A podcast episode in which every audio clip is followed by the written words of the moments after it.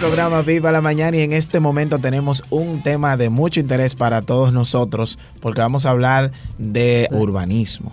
Asimismo, urbanismo en Santo Domingo. Esmerlin, y tú sabes que la ciudad más grande y poblada de Centroamérica y el Caribe es Santo Domingo. Sí, por seguro per cápita. De acuerdo a datos, de acuerdo a datos que yo estuve viendo, pues lo voy a preguntar a la arquitecta también.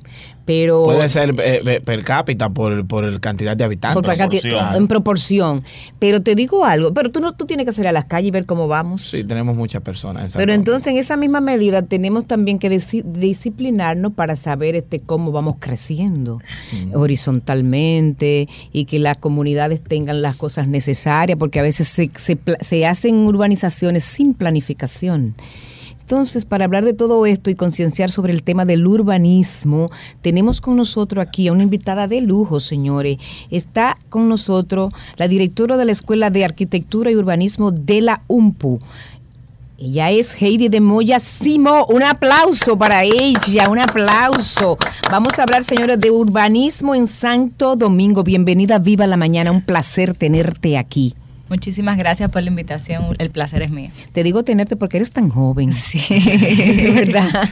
Qué bien que nosotros tenemos en, nuestro país. Yo veo tantos jóvenes dirigiendo eh, espacios importantes en las universidades. en, la UFO han venido muchos jóvenes acá. sí, que están dirigiendo este facultades y esa de la de arquitectura es una facultad muy importante también, qué bueno. Lo importante, mira, aquí somos una escuelita donde todos vamos a aprender. Siempre le decimos aquí que nos sentamos en estos pupitres a aprender.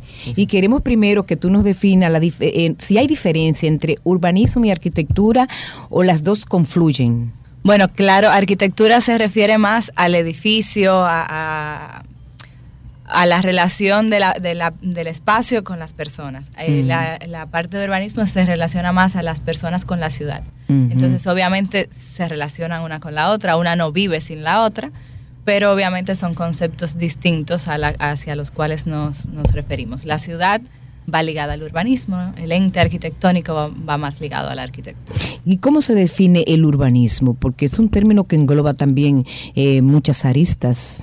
Bueno, el urbanismo básicamente es cómo se planifican las ciudades. Es mm. ese, ese, ese concepto macro de planificación de territorio, de cómo la ciudad eh, se trabaja para, para cumplir con las necesidades básicas de los seres humanos.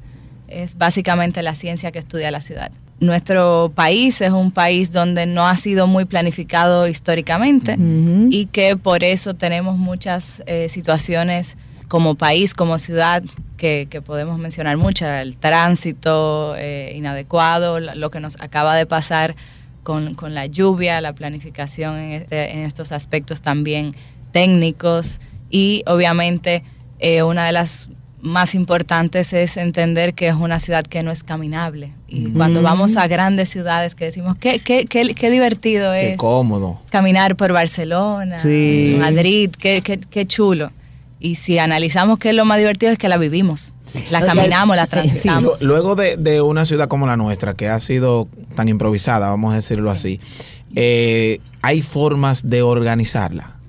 Siempre hay formas. Lo que tiene que haber es voluntad, porque los cambios tienen que ser eh, radicales, importantes, posiblemente más costosos que, haberla planificado de cero, pero siempre hay forma de de mejorar. Sí, porque conlleva, conlleva elementos estructurales, cambiar, que son siempre son costosos. Todo, de todo un poco. Entonces, el, eh, diríamos que el urbanismo eh, humaniza. La, es, la misión. la humaniza porque eh, la hace más confortable al uso por el ser humano, por, por, las personas.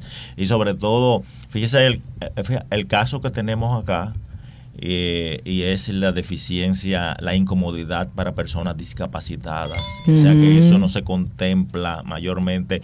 El, eh, ¿Cuál el, en ese sentido, cómo tú ves eh, la contribución de los de los ayuntamientos que, que, ellos tienen su, su departamento de planificación y eso lo tienen, no sabemos cómo funciona en uno más que otro. ¿Cómo, cómo ve esa integración?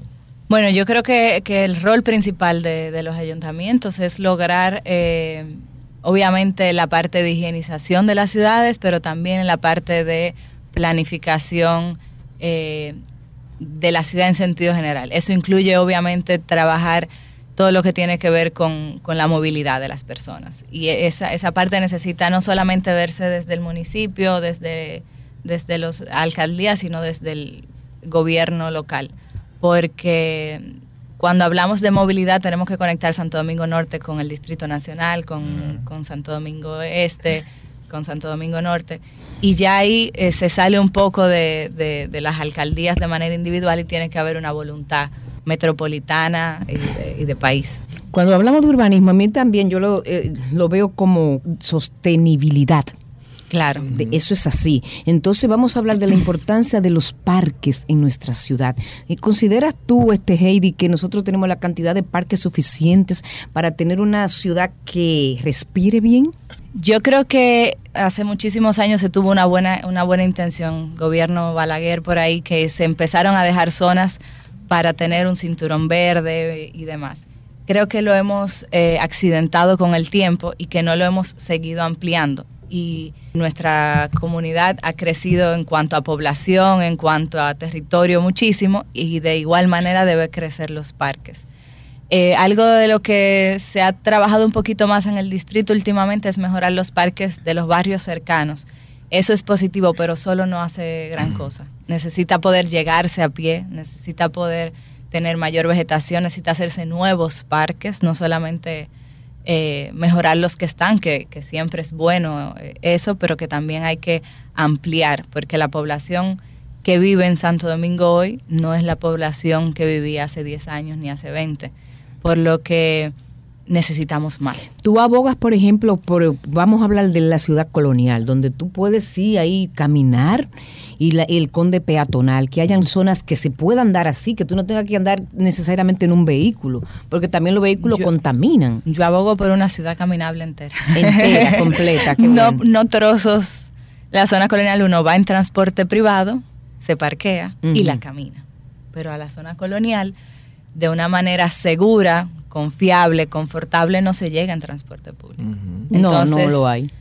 Yo abogo por una ciudad como la que visitamos y nos gustan. Y no necesitamos un transporte, al menos que vayamos al aeropuerto o algo así. Y también hay condiciones eh, de movilidad eh, que te permiten ir a esos lugares. O sea que yo abogo por una ciudad caminable el concepto de sostenible eh, es que todo tiene que ser sostenible. O sea, esa palabra está de moda ahora, pero los edificios deben ser sostenibles, la ciudad tiene que ser sostenible, el transporte tiene que ser sostenible.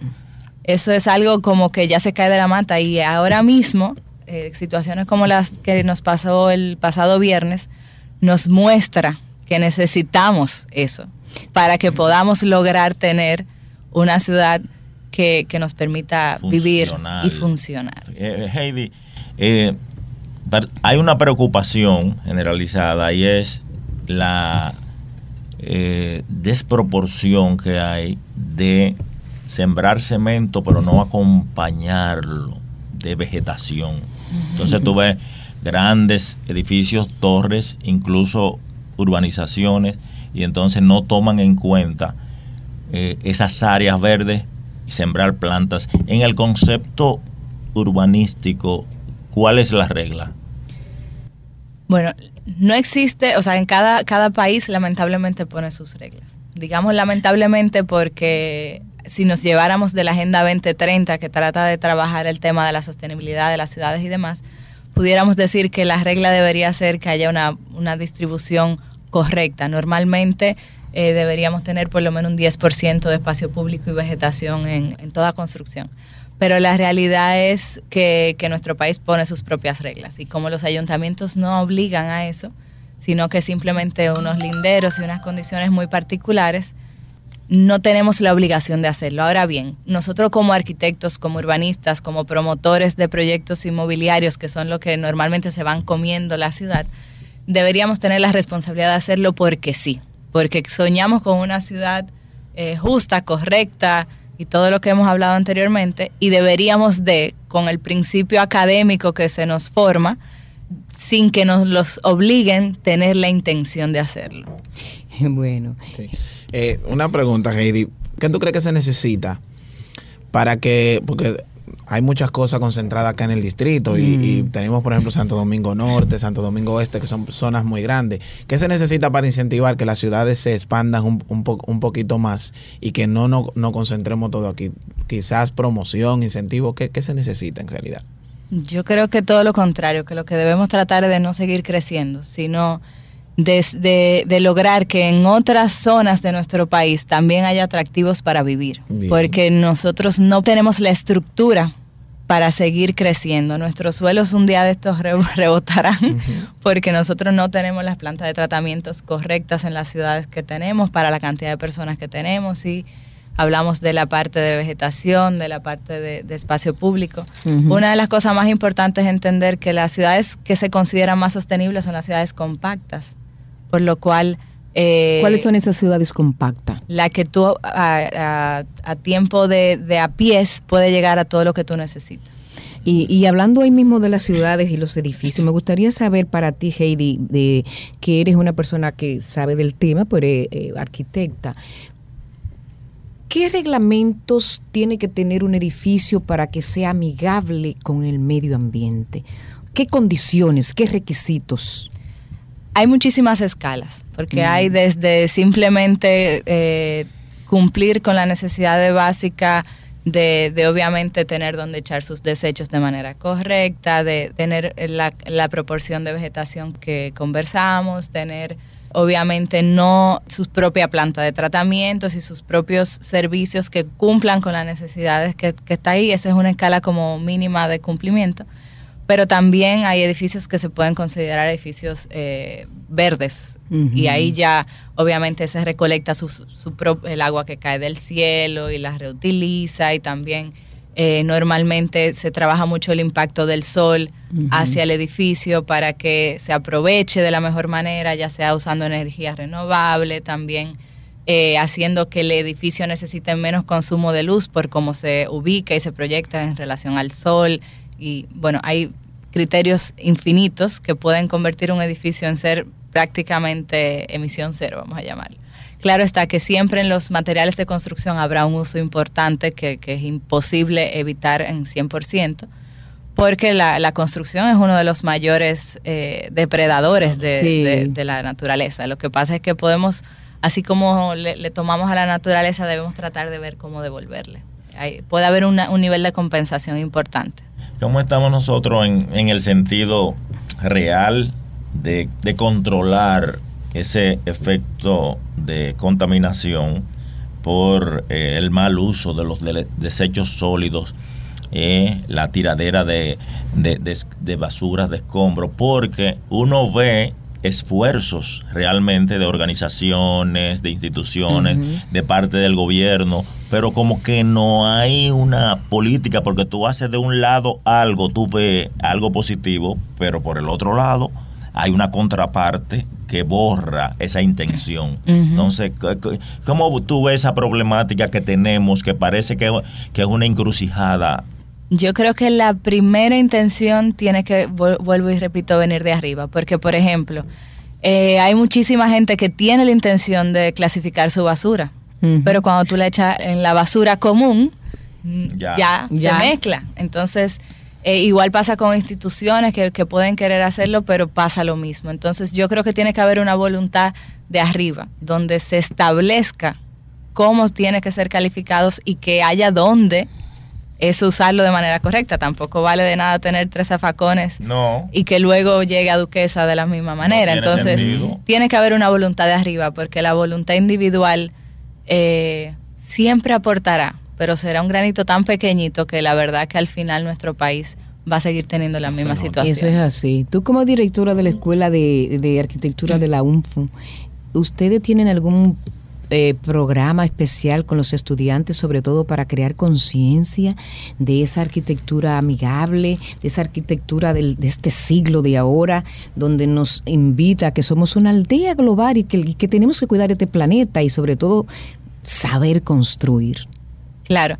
Dentro de nuestra institución, no solamente en nuestra escuela, nosotros trabajamos eh, con un Pienso en Verde, que es una institución que ayuda a entender todo eso, a concientizar a la población en sentido general, sobre todo a la población estudiantil y académica. Pero desde nuestra escuela de manera importante, nuestro, nosotros acabamos de inaugurar un nuevo plan de estudio donde la sostenibilidad es uno de los ejes transversales en el cual estamos enfocándonos. Es algo que siempre hemos hecho de manera, vamos a decir, que le pasamos como por la sangre, por el ADN a nuestros chicos, pero que académicamente solamente se mostraba en algunos puntos eh, pequeños de, nuestra, de nuestros programas. Ahora en nuestro nuevo plan de estudio eso se transformó de manera muy importante. Y hace tiempo tenemos una materia que, es específicamente de sostenibilidad y arquitectura, que era electiva. Eh, ahora tenemos eh, algunas que ya son obligatorias para esos temas y que en esa materia obviamente le, pasamos esa, eso eh, de manera puntual. Ahora bien, desde, desde el punto de vista transversal de la escuela siempre se ha trabajado históricamente, no, no ni siquiera desde mi gestión, desde mucho antes, el hecho de concientizar no solamente sobre la sostenibilidad, sino sobre la ciudad.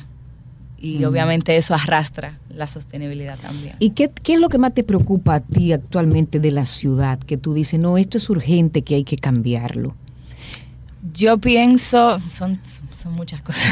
son muchas, pero una prioridad. En orden de eh, prioridad. En orden de prioridad. En orden de prioridad, yo creo que, que la movilidad, en sentido general, peatonal y, vehicular y, pública y privada. Creo que es una cosa que, nuestra ciudad está al punto del colapso. Eh, a lo que tú llegabas en 20 minutos antes, ahora llegas en 45 una hora. Y a lo que tú pudieras llegar a pie, no puedes porque no hay aceras para hacerlo de la manera correcta y te pones en riesgo y eso obviamente también la criminalidad no ayuda a uno sentirse en la confianza 100%, decir, bueno, me voy por medio de la calle y no hay problema, no me va a pasar nada. Entonces creo que, en sentido general la movilidad, con todo lo que conlleva, es algo en lo cual nuestra ciudad está al borde de quebrantarse.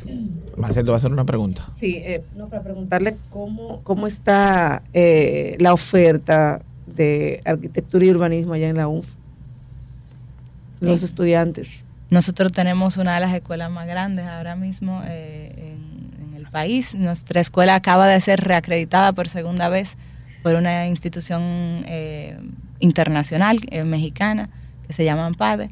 Y bueno, tenemos una trayectoria de cincuenta y tantos años con egresados de muy alta calidad. Y en los últimos años nuestra escuela, en vez de decrecer en medio de pandemia, lo que ha hecho es crecer y de manera sustancial. Eh, también el nuevo plan de estudio ha llamado muchísimo la atención eh, y, creo que, vamos muy bien. ¿Cuál es ese nuevo plan de estudio, a grosso modo, si que tú puedas decirnos? Bueno, el nuevo plan de estudio, eh, nuestra escuela tenía un plan de estudio que, que, se había renovado como de manera tímidamente en los últimos 15 o 20 años y ahora hicimos una transformación 180 grados, o sea, transformamos desde eh, lo, lo, principal es que cambiamos de programa por objetivo a programas por competencia, que es lo que hace unos años de manera internacional se ha estado estilando que se debe hacer.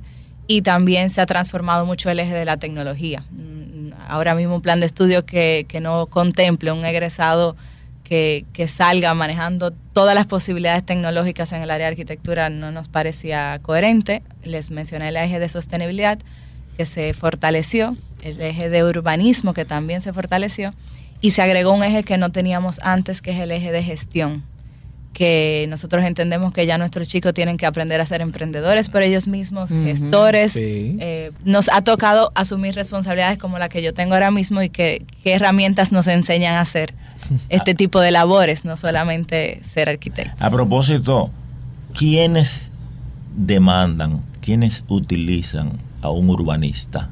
aparte de lo que conocemos, ¿verdad? De los grandes proyectos y eso, eh, en términos eh, de, la iniciativa privada y la pública. Bueno, el gobierno siempre necesita técnicos en el área eh, de urbanismo, obviamente.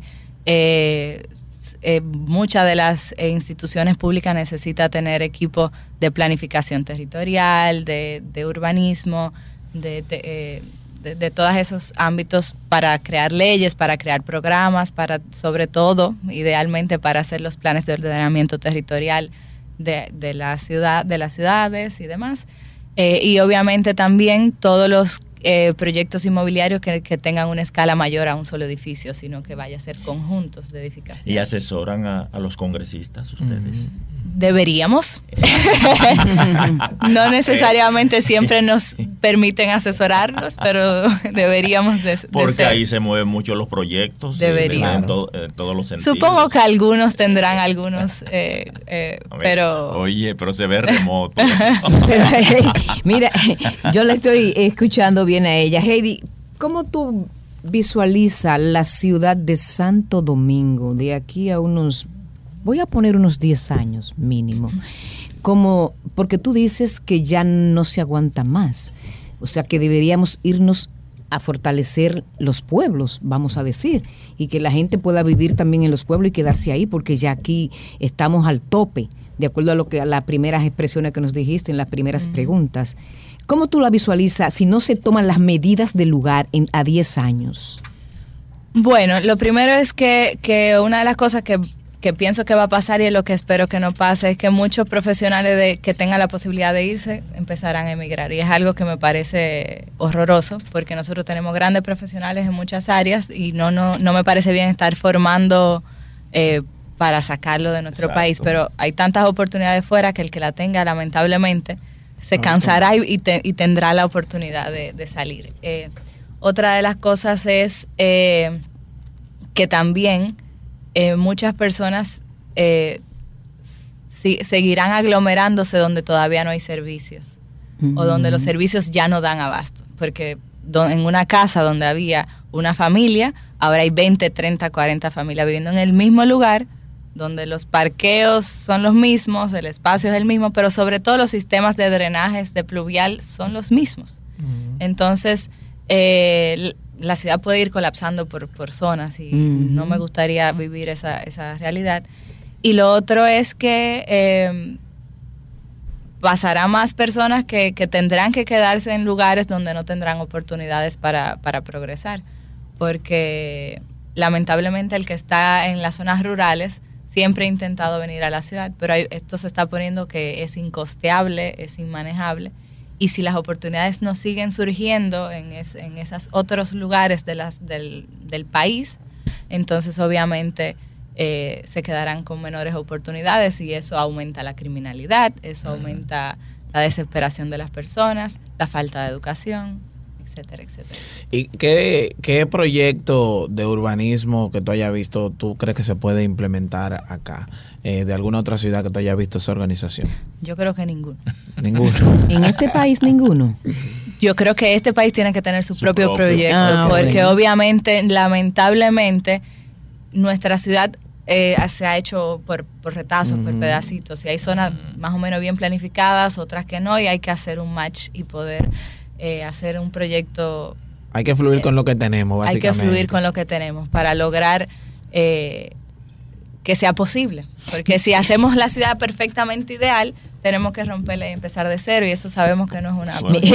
Por el, adagio de que árbol que crece torcido, rama que crece torcida. Nunca su rama eh, eh, endereza. Es, es, difícil después que las cosas están hechas. pero no es imposible. Simplemente hay que tener la voluntad y, y buscar los recursos y, para eso pienso también que la parte de gestión es muy importante. Y sobre todo en las nuevas, en las, las nuevas urbanizaciones, ahí que se empiece por lo menos a, a, aplicar el reglamento, ¿verdad? Lo correcto. Claro. Y lo otro lo vamos, lo vamos viendo. porque lo que ella estima en 10 años, yo, 10 años, 10 años están ahí mismo. Sí, pero yo estoy diciendo como ella la visualiza porque ante la situación que hay y otros engorrosos que hay. Porque fíjate bien, el viernes nuestra ciudad también se vio desvestida, se vio desvestida, enseñó el refajo y otras cosas. Claro. Parqueos inundados, calles que parecían ríos, mares eh, el parqueo vehicular inundado también. La naturaleza. La naturaleza, exactamente. Entonces todo eso eh, me dice a mí de un panorama que que se va a ir acrecentando si no se toman las medidas necesarias que tienen que ver con la conciencia del ser humano de entender que primero hay que cuidar también nuestra naturaleza, señores, porque si no la cuidamos van a venir cosas peores, ¿eh? Nuestro medio ambiente este cambio climático que es producto de las depredaciones que hace el hombre. Eso es. Entonces, una realidad. es una realidad. Entonces, eso es lo que te quiero. O sea, al final eh, quiero como sintetizar diciendo, si no cambiamos, ¿qué nos, nos espera como ciudad? un desastre.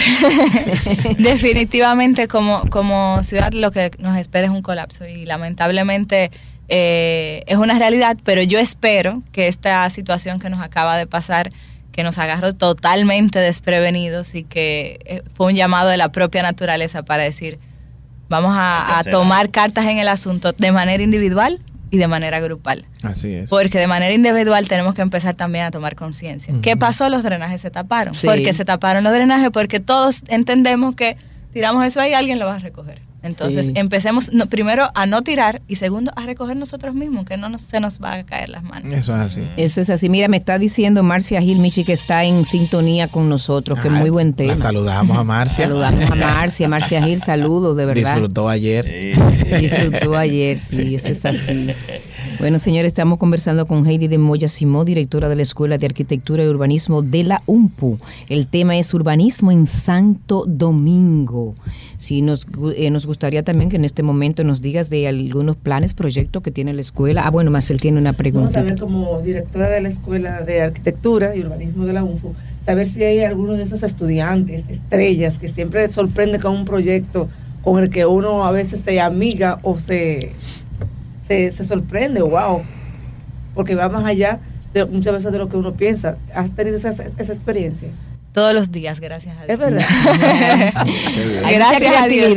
No, no nos podemos quejar. Nuestros chicos son maravillosos, están muy fajados en sentido general. Siempre aparece uno que otro, pero en sentido general siempre nos sorprenden. Nosotros tratamos siempre de participar en concursos y normalmente nuestro equipo está dentro de los eh, premiados y nuestros chicos siempre dan la milla extra. Es como una pasión muy bonita que se siente en la escuela y que, y que siempre nos sorprenden y que nosotros estamos súper orgullosos de ellos. Eh, eh, ¿Qué habilidades tiene que tener un arquitecto? ¿Qué destrezas? competencias. bueno, para entrar o para salir. no, no, yo para entrar, para, entrar. una persona yo quiero que quiere un joven quiere estudiar arquitectura. arquitectura. Eh, normalmente una de, de, las cosas más importantes es tener una mente creativa. No necesariamente 100% desarrollada, porque lamentablemente nuestra academia básica eh, normalmente no les desarrolla mucho el lado creativo, pero normalmente lo tienen ahí y que sea posible despertarlo fácilmente. Y eso se nota hasta en la forma de hablar, de vestir, de tratar. Eh, ser proactivo. Un arquitecto tranquilito y demás no, no significa que no tendrá grandes capacidades técnicas, la puede tener pero en posiciones de gestión les dará trabajo ser parte de un, de un buen equipo. Trabajar en equipo es importantísimo. Un arquitecto no podrá nunca hacer un proyecto solo. Primero tiene un equipo que le colabora en la parte de arquitectura y luego obviamente se tiene que relacionar con ingenieros, eléctricos, sanitarios, estructurales, urbanistas, el Estado. O sea, tiene que tener una capacidad de trabajar en equipo. Y lo más importante es pasión si tiene pasión, todo lo otro se puede trabajar. Eh, esta carrera de amor, de pasión. Mm. Eh, nunca será, todavía en nuestro país, esta carrera no es lo suficientemente lucrativa para tú decir, es para hacerme rico. Mm. Puede hacerte rico si tiene pasión y puede irte muy bien. Eh, pero sin pasión no se logra nada. ¿Cuánto tiempo dura la carrera en la UNFE? 12 cuatrimestres. 12, 4, 6... no, cuatro años y algo. Cuatro años y algo. ¿Cuál es el, el, país de referencia eh, para, para, los arquitectos entre los entre los que nosotros merodeamos? Eh, eh, como, como por ejemplo sabemos de, de, España el historial que tiene, pero... Sí, bueno, nosotros realmente... Para los arquitectos. Yo creo que en todo país hay, hay algún buen arquitecto que, que resaltar. Eh, Em, de manera en Latinoamérica hay muchos, eh, tanto eh, en Centroamérica como en Estados Unidos también, en Europa siempre hay grandes arquitectos, los italianos también tienen eh, grandes arquitectos. Creo que, que, más que nada es el estilo eh, por el cual tú te quieras dirigir, entonces obviamente tendrás referencia a diferentes. ¿Qué tú harías con la torre de Pisa? la dejo así, mimito. ya eso genera suficiente turismo, que también es bueno. Heidi, Esa es parte de su atractivo. Heidi, ¿siempre supiste que querías ser arquitecta? Siempre lo supe, pero lo oculté una época de mi vida. ¿Por qué? Porque mi papá y mis hermanos son arquitectos, entonces yo siempre he sido la radical, la que llevo la contraria. Entonces, ah. pero al final pero aquí estoy. Te doblegó. Me doblegó y aquí estoy, no solo llevándome de la parte de arquitectura, sino de la academia igual que ¿Y trabajan juntos? En la, yo trabajo en mi oficina personal, que ahí trabajamos mis hermanos, mi papá, yo, mi esposo, eh, mi mamá, trabajamos en familia y obviamente en la UNFU como directora de la escuela. Excelente. Qué bueno, excelente, señores. Un bueno, un mensaje final. Bueno, eh, yo creo que lo, lo principal es entender que, que, este día se celebra por algo y mm. la intención de celebrarlo es que creemos conciencia de la importancia de cuidar nuestra ciudad, de mantener nuestra ciudad y de, y de poner ese granito de arena cada vez que tenemos la oportunidad de hacerlo, ya sea como sociedad, ya sea como promotores, ya sea como arquitectos, urbanistas, ingenieros, que le ponemos la mano en algún momento a la ciudad. Eh, y obviamente sobre todo los que tienen oportunidad desde el punto de vista gubernamental, que tienen poder para tomar decisiones, que, que se asesoren de las personas que de verdad eh, pueden ayudar a construir una mejor ciudad. Bueno, gracias señores a Heidi de Moya Simó haber estado con nosotros hablando de urbanismo desde la UNFU, esa escuela de arquitectura y urbanismo. Señores, vayan a ver esa, esa propuesta que hay ahí y inscríbase a estudiar arquitectura. Gracias. Urbanismo en Santo Domingo, ese ha sido el tema. Así es. Muy bien explicado. Qué bueno, me, fascina cuando vienen jóvenes, jóvenes aquí. Aprendí en la escuelita mucho porque de verdad yo decía, mira, ¿cómo, ¿cómo yo voy a enfocar este tema? Yo, o sea, personalmente yo. tanto el campo de acción. Porque yo no conozco mucho el campo de acción de un arquitecto ni nada de eso. Pero qué bien. Pero gracias a Heidi hemos conocido mucho, señores. Quédese con nosotros que en breve tenemos mucho más. Usted está escuchando Viva la Mañana.